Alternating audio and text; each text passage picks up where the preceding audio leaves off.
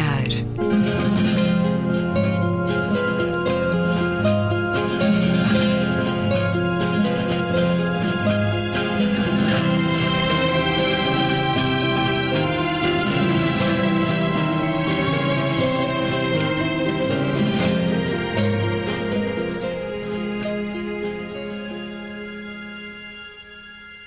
Bem-vindos a Um Certo Olhar. É uma conversa na Antena 2 com Luísa Schmidt, Gabriela Canavilhas, António Araújo e Luís Caetano. Vamos começar por aquilo que vos prendeu o olhar esta semana, António Araújo. Uma questão que me faz franzir o sobrolhar há muitas semanas e pode parecer um pouco ridículo, e se calhar é trazê-la para aqui, mas são a proliferação de tags e rabiscos nas ruas da cidade. Eu acho que é um problema gravíssimo. Não significa que a Câmara, não, não é uma crítica à Câmara Municipal de Lisboa, é um problema que já afeta muitas outras autarquias.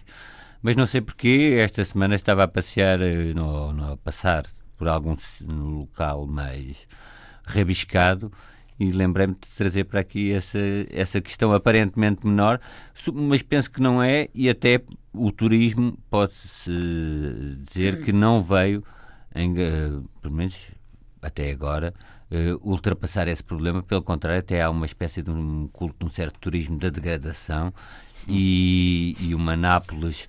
Uh, replicada em Lisboa, replicada em Lisboa não me parece. Há uns anos a lei terá tentado travar isso, mas pelos vistos sem grande sucesso, porque também continuamos todos a ver. Uh, Eu acho que isso é um bocadinho da relação que não nós... é arte, é, são rabiscos Sim, mesmo. É uma, não não tem nada a ver com o vírus, é nem coisas de género, nem que estabelecer hierarquias no claro campo de arte. Agora, tem muito a ver com a relação que nós temos com o espaço público. A Luísa falará melhor do que eu sobre isso.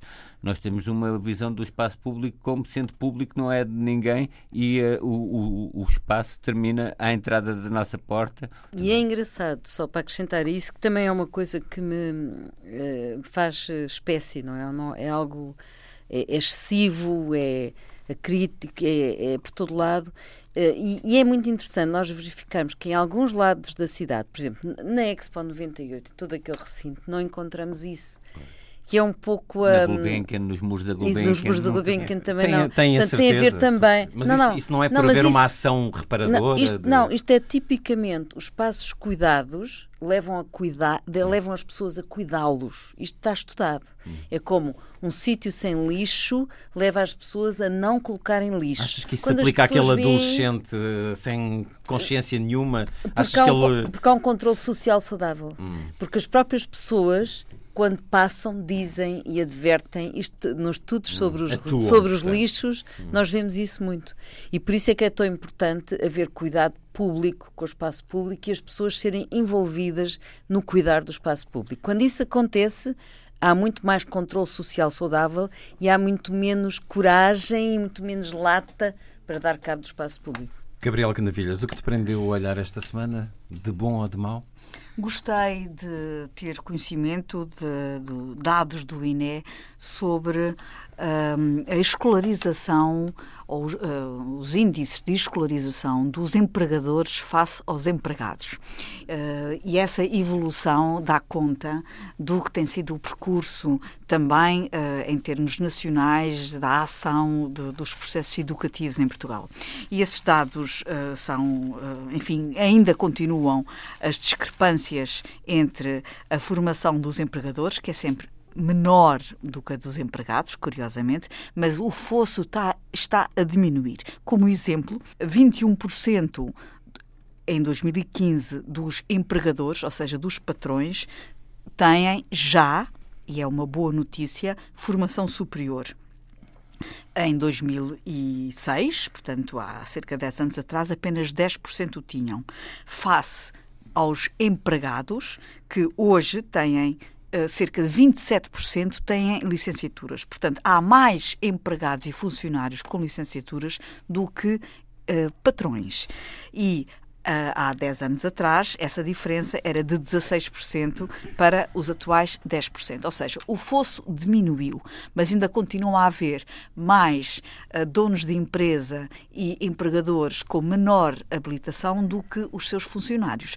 Claramente é uma questão geracional, como se pode uh, concluir, mas também uh, estes, estes indicadores apontam que o caminho da escolarização em níveis mais elevados, mais avançados, está a fazer o seu trajeto e já está a demonstrar que este balanço está a equilibrar-se. Isto só dá uh, vantagens para, uh, um, um, para uh, estratégias de, de, de, no quadro de, enfim, das empresas mais consentâneas com aquelas que são estratégias mais modernas e mais eficazes. Um contributo para acharmos que o mundo caminha sempre para o aperfeiçoamento. Daqui a pouco falaremos de como isto nem sempre é assim. Luísa Schmidt, que marcou a tua semana?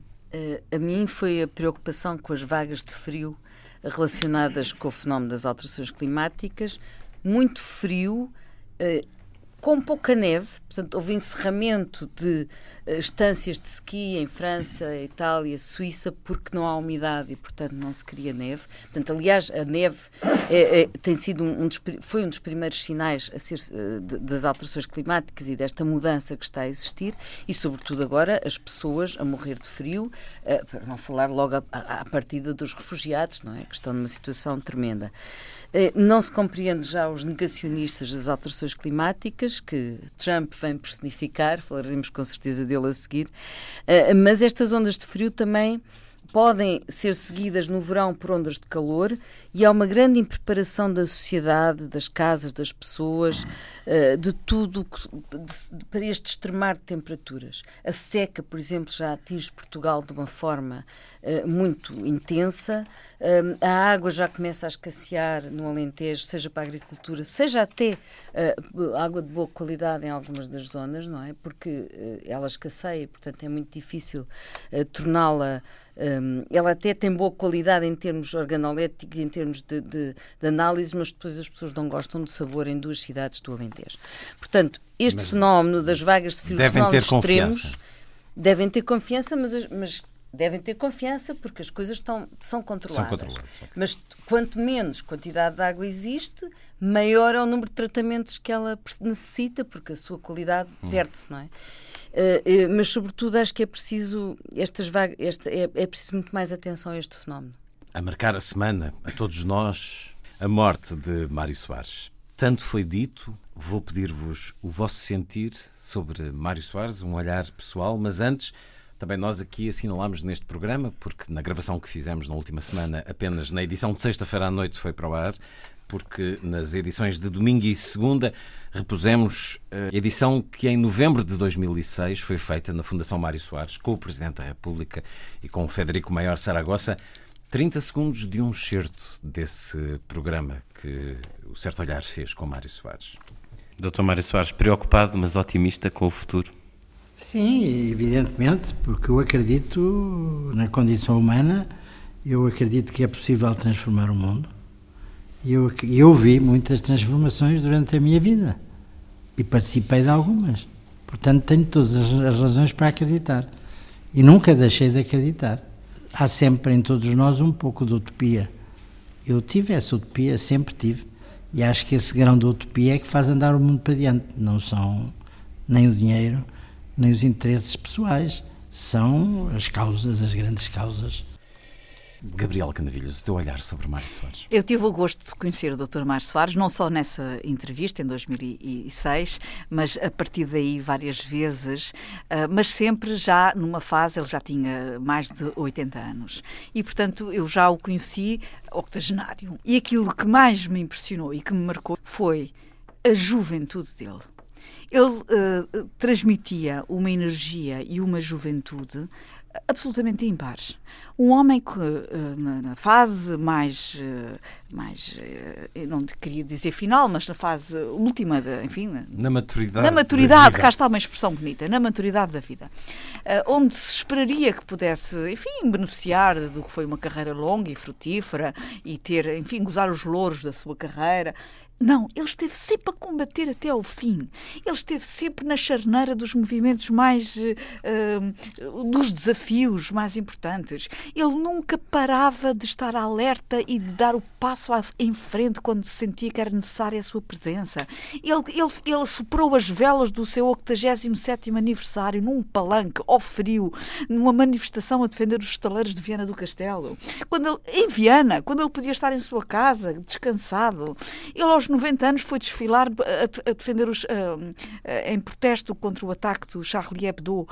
Quando, quando aos 90 anos, ele podia estar em casa. Vigor e energia, determinação. Mas, mas repare, esta fase final da vida dele foi tão ativa e tão, e tão emblemática daquilo que ele foi durante toda a sua vida, como foi o resto da sua vida anterior. Portanto, ele nunca esmoreceu em vigor. E essa juventude, uh, talvez uh, nós devêssemos, nós temos mesmo que aprender com ela. Porque é essa juventude que faz dele um homem ímpar.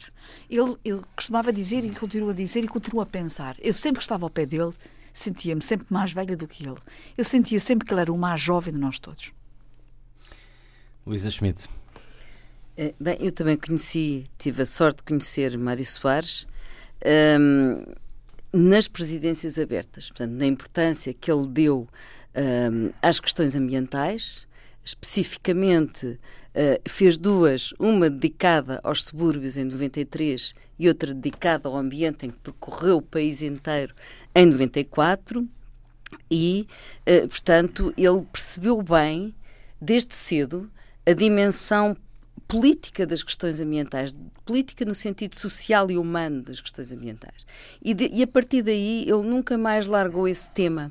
Eh, que aliás, nos últimos artigos que ele escreveu, voltava recorrentemente a ele na questão das alterações climáticas, também o preocupava muito no sentido planetário que ele tinha, também de olhar para o mundo, não olhava só uh, para o seu país e para, e para a realidade mais próxima. Depois também acho que é muito importante sublinhar isto, em relação ao mar, ele teve muita importância a esse nível porque foi, presidiu a Comissão Mundial Independente sobre os Oceanos, eh, que, que, durante que, que, teve, fez um relatório muito interessante e importante durante a Expo 98 com o Mário Ruivo, não é? Com o Mário Ruivo, que, é, que é um grande cientista nesta área que é, e que era muito, e que era muito amigo dele. E eh, nessa altura, de facto, podemos até situar aí, em 98, esta a grande questão dos oceanos que, entretanto, eh, nos veio, hoje está nas nossas agendas todas.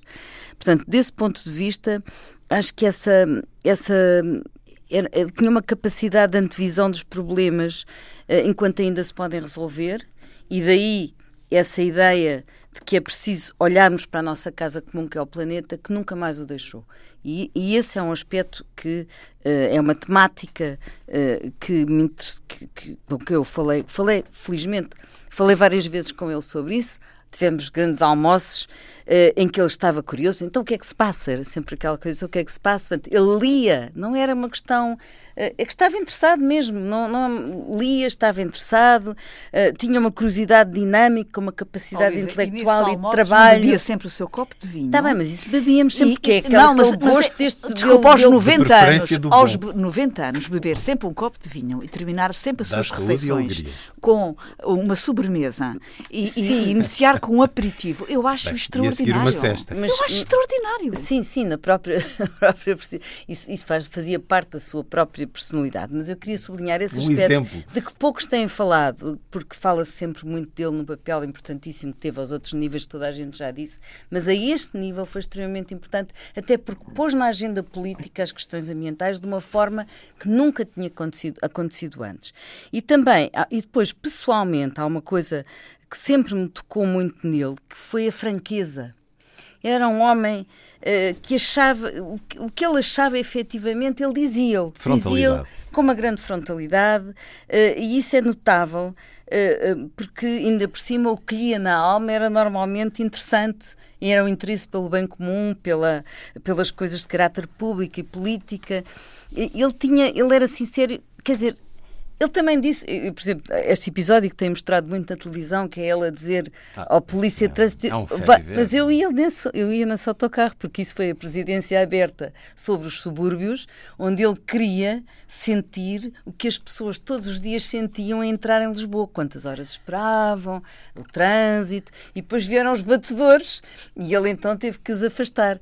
Mas com a mesma uh, franqueza com que disse: Ó oh, seu guarda, saia daí, apanhaçada, desapareça, homem, desapareça, mas depois também pediu desculpa, quer dizer, ele, ele tinha de facto essa, essa, coisa, essa característica muito interessante. E o que eu posso dizer eh, para finalizar esta pequena homenagem, é que ele teve uma vida cheia e encheu a vida de muita gente. António Araújo, o seu sentir sobre Mário Soares? Eu acho que é muito difícil de dizer algo muito original sobre. O, já foi dito tudo, ou quase tudo, tudo numa perspectiva imediata, subsequente, se quisermos, à, à morte de Mário Soares. E uma vez ele teve uma oportunidade de, interpelado, não sei se por um jornalista, de, de dizer o que é que ele projetava que viria a ser no futuro e, e disse, eh, talvez com excessiva modéstia, que numa nota iria constar uma nota de rodapé do manual de história qualquer coisa como um político português, republicano, socialista, não sei se de, juntou laico, mas isso também sabemos. Mas era um, apenas uma, uh, uma linha uh, que era o que ele projetava, digamos, no futuro. E realmente acho que a característica de ser um político e a visão lúdica que tinha da política é talvez o seu traço mais marcante. Isto é, num certo sentido, é o último político da Primeira República e o primeiro político da democracia. O que é que eu quero dizer com isso? Toda a formação, até familiar dele, é feita nos valores republicanos, numa visão parlamentar do regime, num apreço pelos partidos, num apreço pela política e pelo jogo. Eu acho que a vitalidade dele derivava muito também do facto de lhe dar gozo, ter uma visão eminentemente lúdica, da, do jogo político, não sendo, curiosamente, um político florentino, do ponto de vista, sendo, pelo contrário, sim, sim. Um, um político, como disse a, a Luísa, sim, um político mais motivado, Sanguíneo. se quisermos, da dicotomia weberiana da ética da convicção, ética da responsabilidade, um político da ética da convicção. Um homem muito motivado por intuições uh, e muito motivado por convicções não era um político, se quisermos, de estratégias, de estratégias eh, ou melhor, construía estratégias, mas não era. São inerentes à política. Exatamente, mas não era um. Teve intuições eh, da Europa. Eu acho que a intuição da democracia e da liberdade era natural nele, isto é, ele próprio, como pessoa, não conseguiria viver num ambiente que não fosse de liberdade, até se quisermos, para entre aspas, os seus desbragamentos, no sentido de a sua personalidade era de tal forma transbordante que dificilmente conseguiria viver num ambiente eh, que não o da liberdade. Isto é, se quisermos, eh, eh, um balanço feito eh, aqui no imediato. Depois haverá uma, um, um trabalho historiográfico que será feito Uh, penso que não é o momento de estarmos a fazer uma avaliação uh, dos seus. E, e, acho que é muito prematuro, mesmo estas questões que agora estão a ser uh, levantadas sobre descolonizações. Não se, não se pede o unanimismo, não é questão de pedir o unanimismo na hora, digamos, da morte, até pode-se dizer que é um hábito português muito criticável ver quase um, um unanimismo, mas este não é o momento, se quisermos, até porque o trabalho de historicização da sua personalidade já começou há alguns anos, isto é, eh, claro. Eh, tem, é interessante notá-lo também como personalidade cultural. O que é que eu queria dizer? E, uma é pessoa muito, é? uma pessoa que lia, que lia muito sabia. marcada pelo seu, foi um mau aluno de direito, isso ele próprio o assumia. isso até pode ser um bom sinal. Exatamente, foi um mau aluno de direito e depois uma pessoa,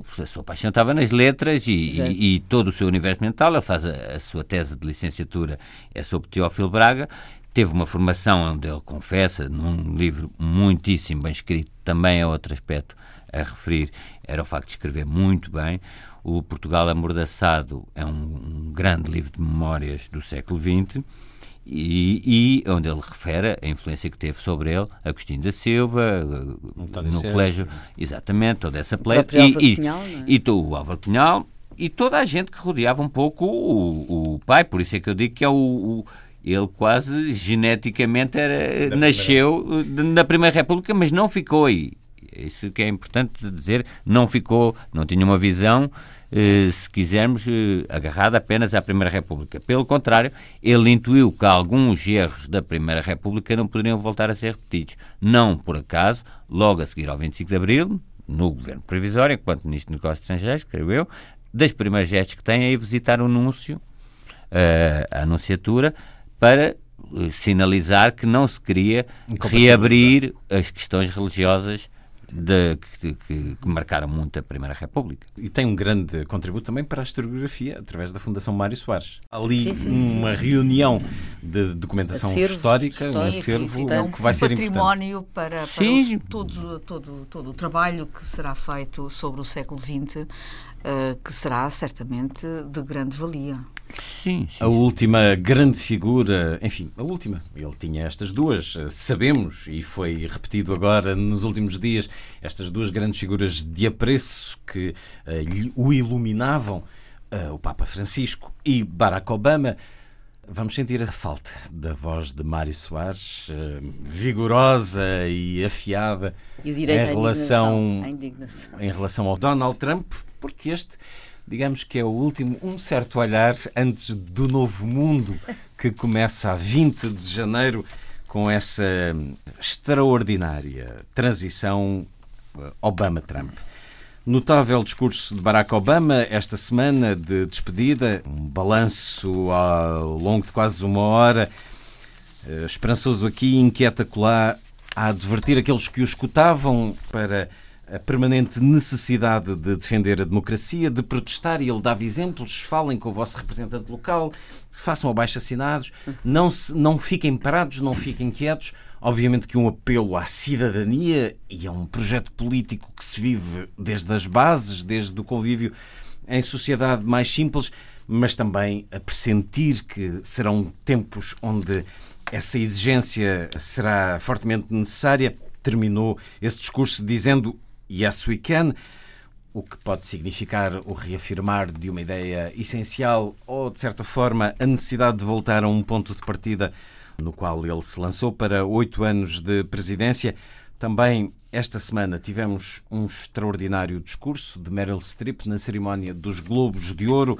Um discurso fortemente político quando ela recebia um prémio de carreira. Obviamente que os apoiantes de Donald Trump classificaram de oriundo de um grupo eh, fortemente politizado, como é o dos atores, como é o de Hollywood. O próprio Donald Trump, na sua forma de expressão preferida, o tweet disse que Meryl Streep era uma atriz fortemente sobrevalorizada. Bom, chegamos então a este momento de transição que julgávamos inimaginável há alguns meses.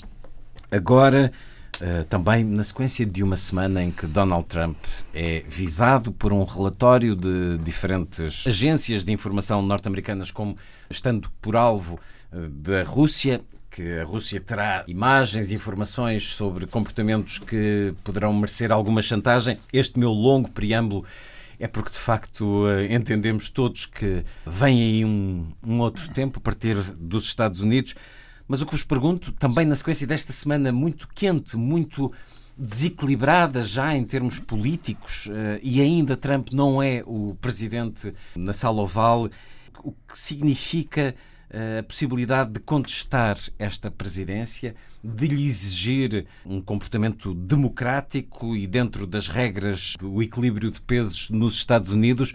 O que será possível fazer contra um Donald Trump todo-poderoso, António Araújo?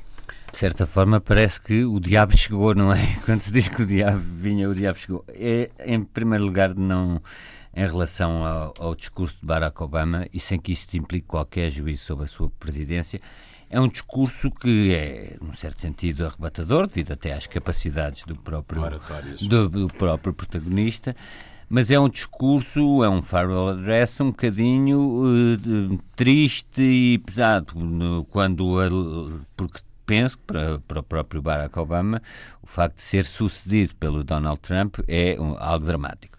Mas em dois ou três pontos, sobretudo, aquela referência à ameaça para a democracia, isso penso que tinha um destinatário óbvio, mas quando ele diz, por exemplo, que o racismo, após a minha eleição, falou-se numa América pós-racial. Esta visão nunca foi realista.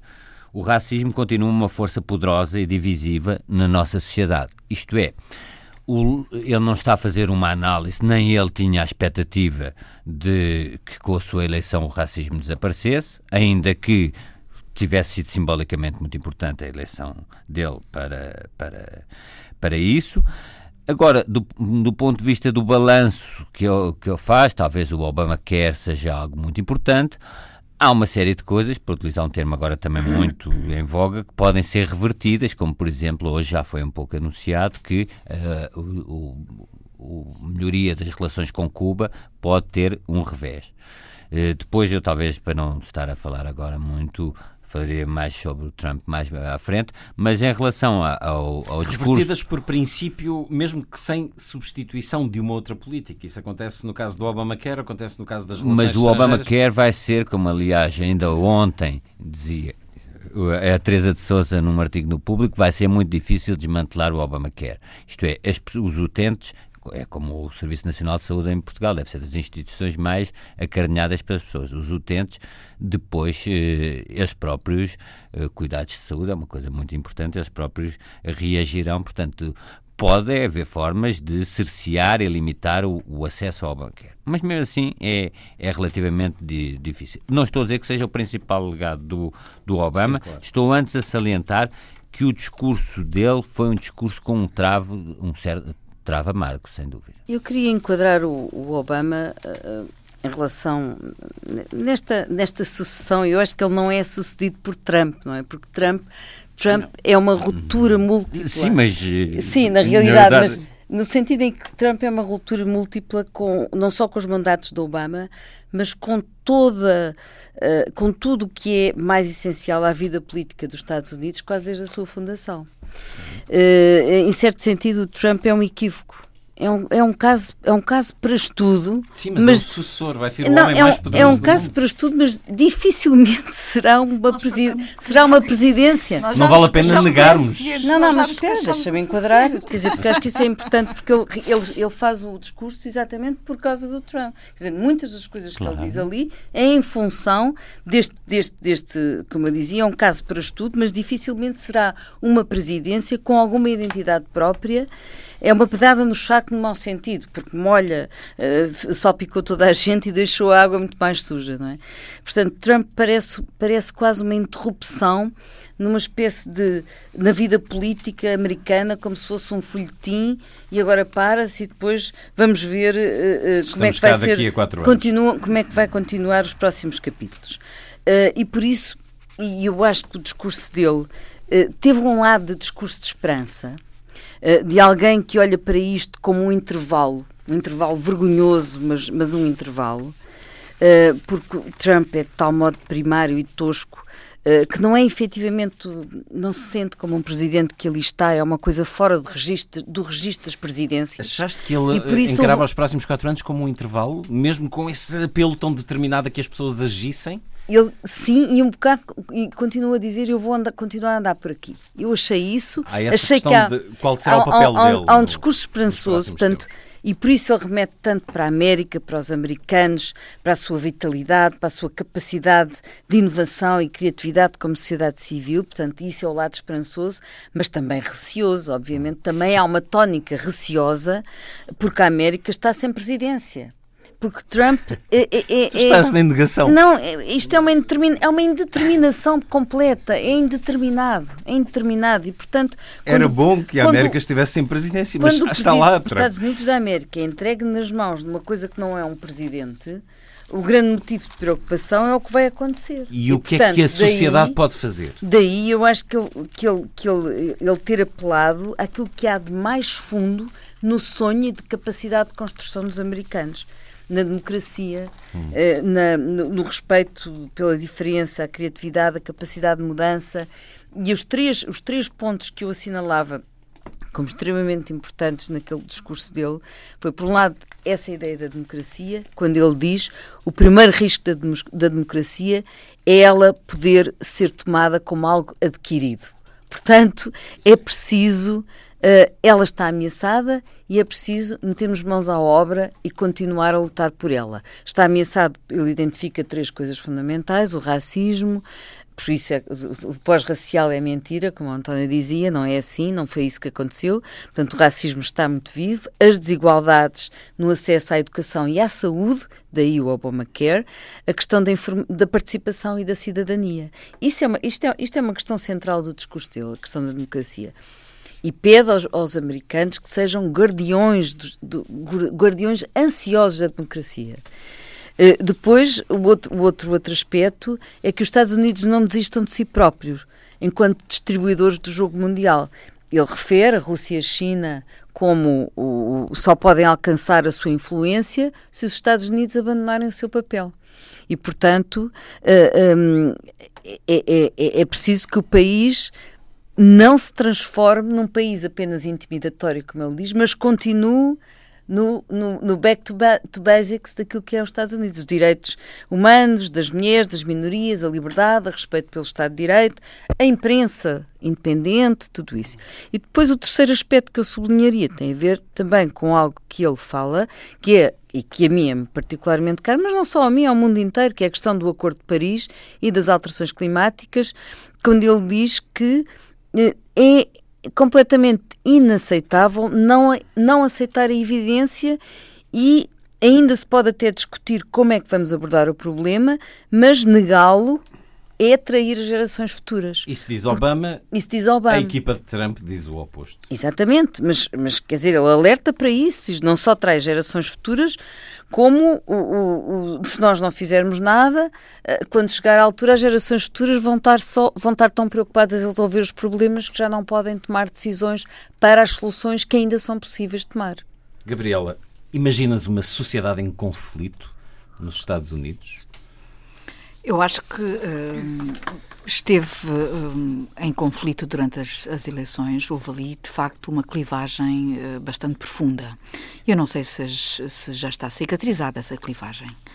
Vai tudo depender da está forma. Dividida, eu Sim, eu não sei como é que uh, essa pacificação se vai fazer e vai tudo depender da forma como o, o Trump vai gerir o seu magistério presidencial. Olhando mas, estes últimos dias, mas, mas há, é uma sociedade aqui, em tumulto. Uh, há aqui várias coisas muito interessantes que se pode, uh, se pode uh, sobre as quais podemos refletir. Estávamos aqui a falar, o António Araújo falou também da questão do racismo.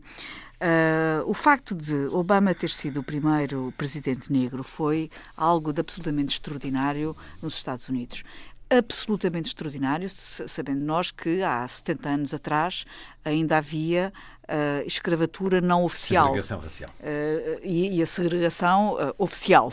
Mas escravatura não oficial.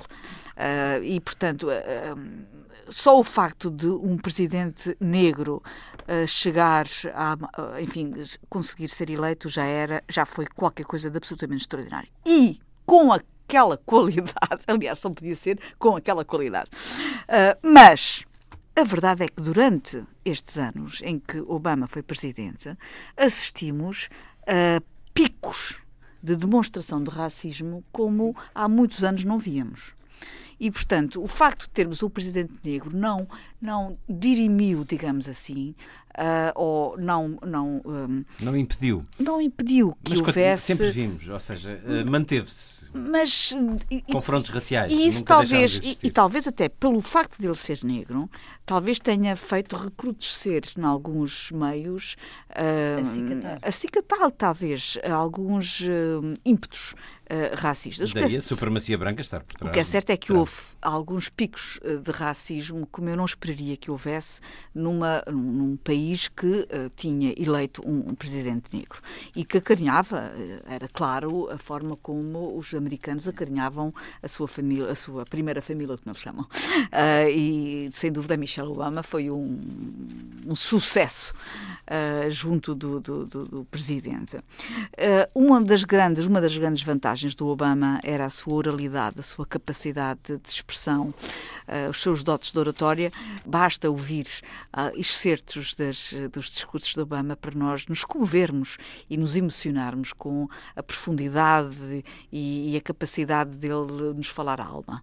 E essa capacidade que ele tinha e que ele terá certamente ainda de, ao longo dos próximos anos de se manter atento e de invocar um, com, com, com a sua capacidade e a sua retórica, invocar eh, partes da nossa, da nossa inteligência e da nossa, da nossa emoção.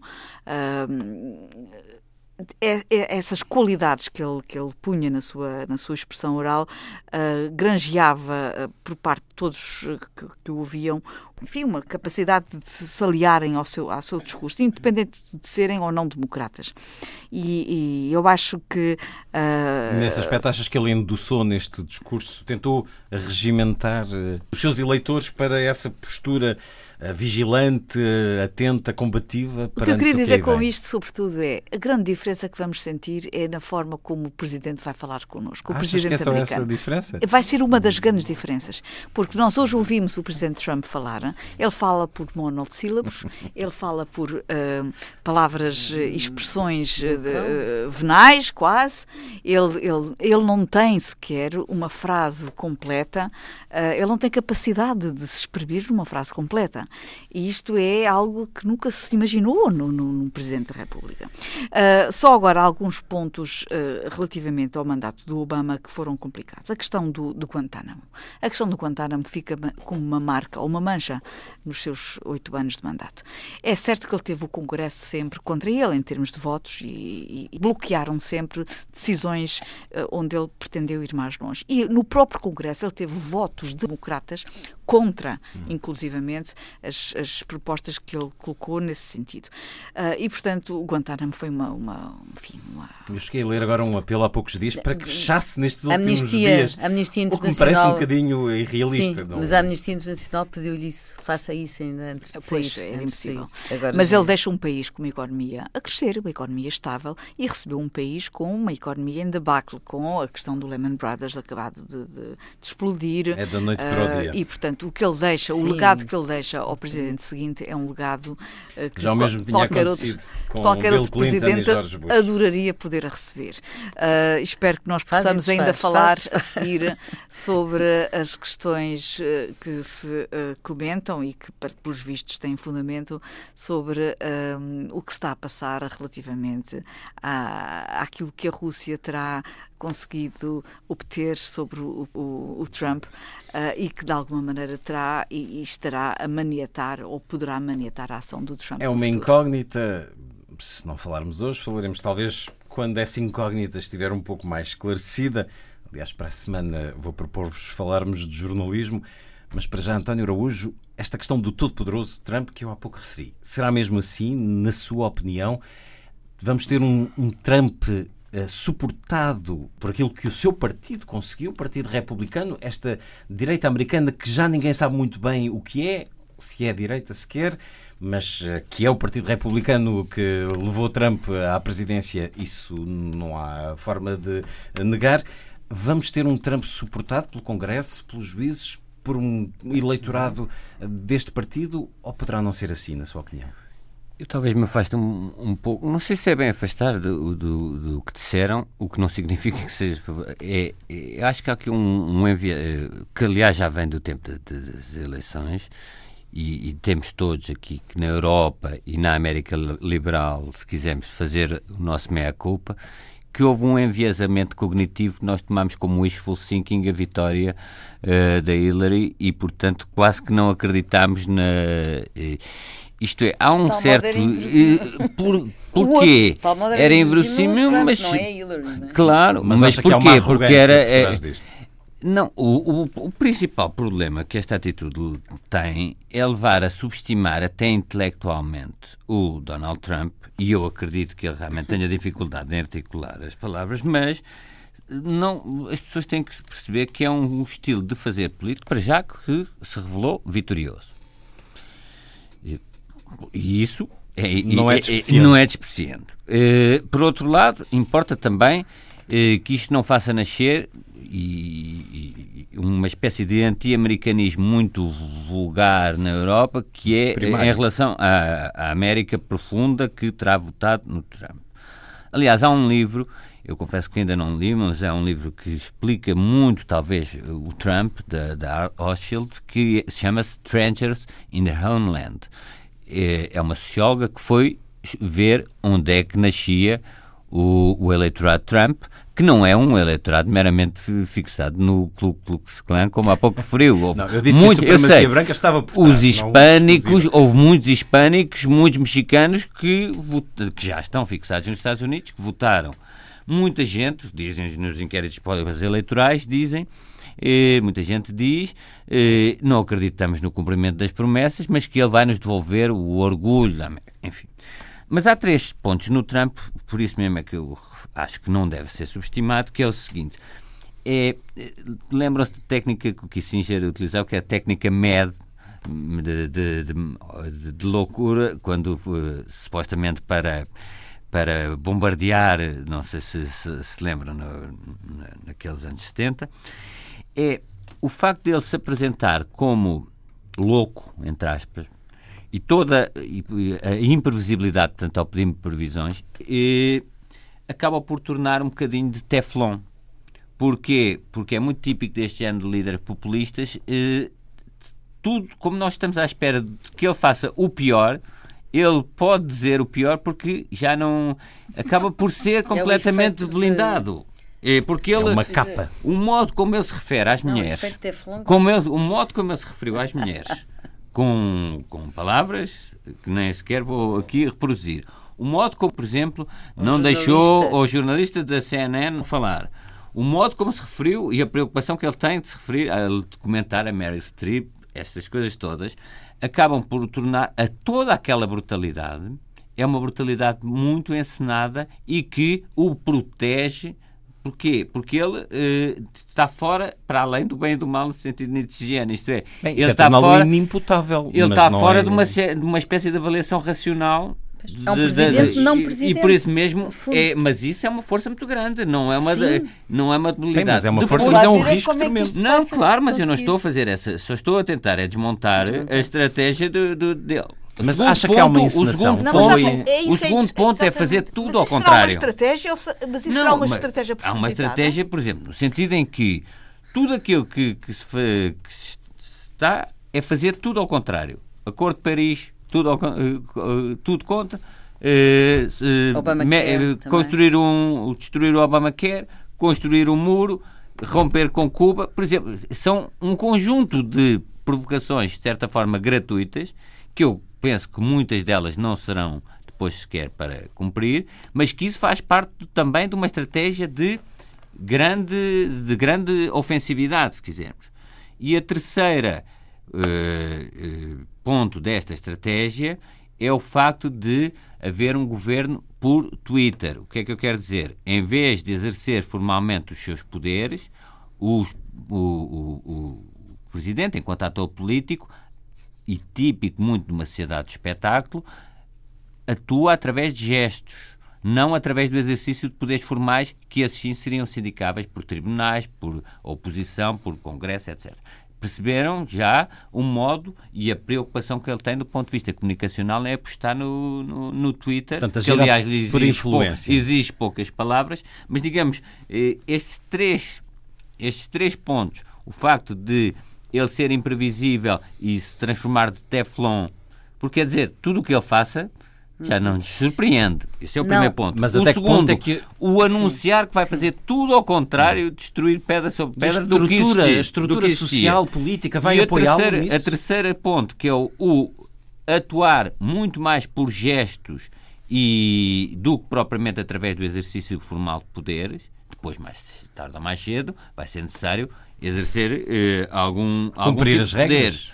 E, isso já se viu nas nomeações hum. que anunciou, etc. Mas tudo isto torna a personagem extremamente eh, perigosa e, portanto, não, não podemos descartar menorizando intelectualmente, do Sim, ponto de vista mas, que mas é... esta construção, não estou a dizer que seja uma construção eh, admirável do ponto de vista intelectual, mas é uma construção que provou já ter funcionado para ganhar as eleições e é uma construção que muitas pessoas podem dizer ele vai ter um impeachment ao fim do primeiro mês, vai ter um tiro ao fim do primeiro ano, etc. Não confundamos os desejos por realidade. Isto é uma presidência muito imprevisível, imprevisível é, é e ganha poder, ou se quisermos capacidade de influência e projeção de poder, devido a essa imprevisibilidade. E acha que é possível Trump ser um bom presidente? Não. Não, porque a questão do, do de, nem é não dá para fazer uma avaliação de bom ou mau, porque aqui estamos num território que é um território, como eu disse, que é ver é, é esse, esse tipo de, de, categorias. O grande problema dele não é ser de esquerda ou de direita ou ter um programa A ou um programa B, é ele não ter uma leitura sequer institucional, minimamente institucional, do exercício do, do cargo. Mas isso não é uma debilidade de, de, do ponto de vista eh, político, eh, no modo de fazer política dele. Pelo contrário, é uma força. Do, do ponto de vista de. Por isso é que o, é o populismo. Sim, é uma debilidade para a América. Péssima. Claramente. Péssima. E, e eu acho mas, que esse, mas esse é verdade. coração. Eu de muitos esse, americanos. Esse extremar também lhe pode estalar a castanha na boca, pode-se revirar contra ele próprio. Como é, é? evidente, é? é um presidente de risco. Eh, pois, portanto, relógio, isso pode também acontecer, pode acabar a beber do seu próprio veneno. Quando nós é? lemos Porque que isto... este relatório, preparado por uh, um inglês até sobre os podres de Trump, foi inicialmente encomendado pelo Partido Republicano isso quer dizer que o Partido Republicano lhe pode tirar o tapete? Então, mas há muitas. Quer dizer, no Partido Republicano não há nenhuma unanimidade à volta de Trump, não é? A não só, de uma certa altura. Não só entre muitos dos, dos, políticos, como muitas das empresas que se alinham pelo. Sim, mas os líderes passaram a apoiar Trump. Mas, mas eh, não, não, não o apoiam numa série de coisas. Portanto, fazer desacontecer a, globalização, querer voltar atrás com uma série de medidas, não, não, vai, não, não pode ser, não é? E, portanto, há um realismo por parte desse, de muitos republicanos e de muitas empresas e multinacionais que não, não podem eh, concordar com ele, nem podem alinhar neste tipo de medidas. E por isso é, é que eu acho que aqui, é, é, há pouco falávamos, na sociedade civil, uma vez que ele tem ele, de facto, não tem contrapesos no Senado, não tem contrapesos nos juízes do Supremo Tribunal, não tem contrapesos aí. Mas há um contrapeso muito importante, que é a sociedade civil. E aí, é, é, aí o apelo do Obama à resistência. Eu acho que quando o Obama fala muito para a sociedade civil, ele está, e para a democracia participativa e ativa e interventiva, ele, e não se deixem ficar em casa, não se fechem nas suas tamanquinhas, não é? Venham, venham, venham para a rua, digam, ele está a apelar à resistência. Ele acha que é preciso Mas resistir. É e que... as pessoas não se vão sujeitar, como o António dizia, em relação à saúde, aquilo que já conquistaram. Nós não estamos a falar de um país que esteja habituado a ditaduras e onde come cala. Não é assim. E, portanto, quando lhes começarem a faltar a boa qualidade do ar para respirar e sentirem-se. Mas isso não se sente assim uh, dessa maneira. Não, não, mas eles são muito organizados desse ponto de vista. Provavelmente a, a América vai é endividar-se de tal maneira, mas os americanos, se calhar, quando, vão enriquecer. Quando, não, não, eu acho que aí não se pode fazer desacontecer o que já está em marcha, que mas é o mais a globalização. É que nós que é... tivemos aqui, uh, uh, quer a Luísa, quer todos nós, ressalvar, foi aliás o modo com que iniciamos esta conversa o mandato e a personalidade extraordinária e cheia de qualidades do Obama. Uh, e a forma como ele nos contaminou a todos, com a sua capacidade de nos emocionar e tudo isto. E como ele marcou a América, enfim, passado, em vários parâmetros. Isso é Está bem, mas começamos por mas... assinalar isso. E a conclusão é que, apesar de tudo isto, o legado dele foi renegado pelos eleitores ao escolherem a antítese Portanto, eles, no fundo, não, não escolheram entre a Hillary e o, e o, e o, a Hillary Trump. não era propriamente a sucessora era, dele. De alguma maneira não, era. Não era. Mas de alguma Esse maneira, é que é o problema também. Mas de alguma maneira, a Hillary é a continuidade de, daquilo que eram as políticas do Obama. Porque o, o próprio Trump apresentava-se como o descontinuador. Ele apresentava-se como aquele que ia descontinuar, ia renegar, ia desmontar tudo quando tinha sido montado. E um, esta personalidade, o Obama, que nós uh, aqui tanto elogiamos e que de alguma maneira é unânime, no, enfim, uh, internacionalmente e até nos Estados Unidos, as qualidades que, ele, que lhe são atribuídas, é, é, essas qualidades todas foram renegadas Sei que eu acho que a história vai ficar entre parentes agora. E, e, portanto, quando se diz. quando, e quando, quando, se diz o devolver o orgulho na América. Não sabemos. O, o Trump representa o devolver o orgulho na América, parecia, até parece que a, América tá, tinha perdido o orgulho. Mas esse é o que diz o eleitorado. Pois, mas qual era o orgulho que tinha sido perdido com o Obama? E há uma, mas há quando aqui uma questão, quando se falou das estava... clivagens, eh, esta é uma clivagem, também já houve. O, a diferença desta clivagem em relação ao passado, houve uma grande clivagem quando foi o caso de Bush-Gore, que foi uma eleição uh, decidida eh, e, portanto, a América também se fraturou. O que eh, é mais eh, grave nesta clivagem, que agora é é muito instilada pelo próprio é, é, é, é o próprio Trump que quer a clivagem de certa forma, já o, o, o, discurso do, em parte o discurso do Barack Obama acaba por cair na própria armadilha de Trump, que ele, o, o Trump vive bem num ambiente de conflitualidade e de grande e clivagem. Exatamente. Isso conquista-lhe conquista é? adeptos. Exatamente, porque quando a Luísa fala na questão da sociedade disso. civil, nós não pensemos que a sociedade civil, a sociedade, a sociedade civil, é o povo. É muito diversificada, tanto não, claro, não votou nele, não é? Tanto que a sociedade civil, pode dizer, a sociedade civil é um ersatz para chamar povo, mas quer dizer, uh, a sociedade civil, há pessoas que contestam o, o, o que ele diz e, e tudo, mas já há muitos que votaram, votaram nele. Sim, o que mas, é diferente mas, mas nesta quantos... clivagem é que esta clivagem já é uma clivagem que transcende os padrões daquilo que tínhamos por racional. E não transcende um e pouco também os limites partidários. É uma clivagem mais social do que propriamente política.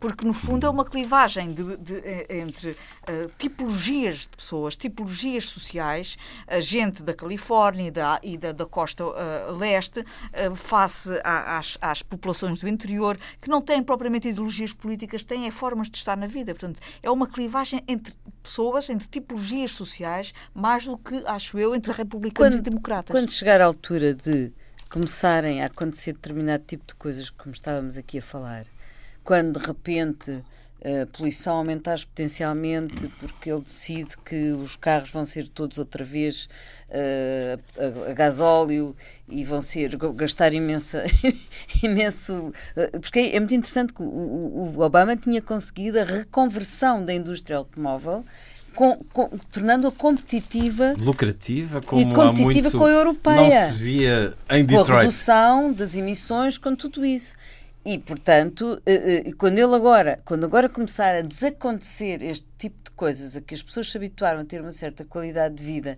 e qualidade de vida também se liga à questão da saúde e do acesso, as pessoas vão reagir. Esse é o, é o mesmo é espírito de boa vontade que, que tinhas quando há oito meses dizias não, nem pensar. Estou, Trump, não, nem pensar. a verdade é que o ambiente de degradação, o ambiente de degradação é tremendo. Tremendo. O que aconteceu esta semana em que não só nos Estados Unidos, mas em todo o mundo uma certa parafilia sexual salta para as capas dos jornais por causa deste tal eh, relatório que a Rússia terá sobre Trump. Isto é uma profunda degradação da sociedade. O que aconteceu, por exemplo, no programa Daily Show, agora com Trevor Noah, em que menos de 24 horas depois desse relatório ser conhecido, eles agarram, o relatório foi conhecido através do sítio de notícias BuzzFeed, eles agarram nisso e tratam-no como facto. E dizem-nos, estamos a tratá-lo como facto, porque foi isso que Trump fez ao longo dos muito últimos bem. meses. Sim, mas não, não é muito bem, porque é facto, é chamada pós-verdade, não é? é? É a falta de rigor num facto, enfim, nada que não vejamos também todos os dias no, no nosso país, na capa do Correio da Manhã, ou seja, onde for, mas de facto é uma profunda degradação e ainda ele não entrou na sala oval isto vai ser muito mal Mas, e cá estaremos para um olhar. Um presidente que começa o seu mandato com uma bagagem dessas é muito complicado. Pois. Mas o mundo parece que só tem dois protagonistas, ainda por cima ninguém acredita nem num nem no outro. Vivemos tempos interessantes, é no pior sentido, como diriam os chineses. Bom, tínhamos aqui um outro tópico que ficará para a semana. Vamos, para a semana vamos falar disto, vamos falar de jornalismo a propósito deste quarto congresso dos jornalistas portugueses, entre outros temas. Mas Onde tu devias estar. terminemos então com as vossas sugestões, Luísa. Ir ao teatro. Há uma peça muito divertida no Teatro Turim, que é em Benfica, em frente à Igreja de Benfica, e que é uma comédia do Carlo Valentim que se chama Salada. Uh, e vai passar de agora dia 12, 13, 14 e 15 de janeiro, portanto aproveitem. É, são temas dos absurdos do cotidiano e, e, é, e é, ele é o autor do, daquela célebre peça E Não Se Pode Exterminar que a cornucópia levou a palco há uns Isso anos atrás. muito a propósito. E depois também sugiro o Preco no Prato, o Preco no Prato, que é, vai, vai estar na barraca também no início de fevereiro. Uh, uh, Chama-se Preco no, no Prato, processo recreativo em curso. Uh, e é um grupo de jovens que, que recria uma situação. Uh, é um teatro que é, são, estreou em, em Guimarães, uh, no âmbito do concurso de apoio à criação teatral, e este foi um dos três projetos premiados. Vale a pena ir ver, é, é gente nova com muita graça. António Araújo, uma sugestão de leitura? Sim, não quero fazer concorrência à Luísa, manda as pessoas sair de casa e eu que as pessoas ficarem em casa. Até porque os tempos estão frios. Mas uh, trazia um livro recentíssimo do Miguel Taman, no R Extremo, da Tinta da China, uh, que reúne as crónicas que publicou nos últimos dois, 2014 2016. É, tem um, é um, um cronista de exceção com uma inteligência muito grande e com uma uma lucidez e até um humor que desconcertante. Eu acho que a originalidade da escrita e do, da abordagem do Miguel Taman, que está muito para além das misérias do nosso cotidiano político, social, etc., que aqui hoje abordamos, eh, tornam este livro extremamente recomendável. Erro Extremo, Miguel Taman. Gabriela. Eu uh, recomendo que saiam de casa, mas uh, por uma boa causa. É o concerto de apoio aos estudantes sírios com a Orquestra Sinfónica da, da Casa da Música no Porto. E é um concerto uh, com obras de Viana da Mota e do, de Borodine e, e, tudo isto tem a ver com a plataforma para os estudantes sírios de que o nosso ex-presidente Jorge Sampaio é o, o, fundador e um dos grandes divulgadores e que tem tido uma notável. Eh, há 150 estudantes sírios, por exemplo, que estão com, eh, a estudar nas universidades um pouco por todo o mundo e também em Portugal e que têm, por exemplo, depoimentos como este. Quando soube que vinha estudar para Portugal, nem queria acreditar, foi como num sonho. De repente, para mim e para a minha família inteira, foi como se uma luz ao fundo do túnel tivesse começado a brilhar. E aos poucos começamos a acreditar de novo no futuro. É assim uh, que se faz a diferença, dando oportunidade de futuro. Foi um certo olhar, com Gabriela Canavilhas, Luísa Schmidt, António Araújo e Luís Caetano. Assim os desejos de uma excelente semana.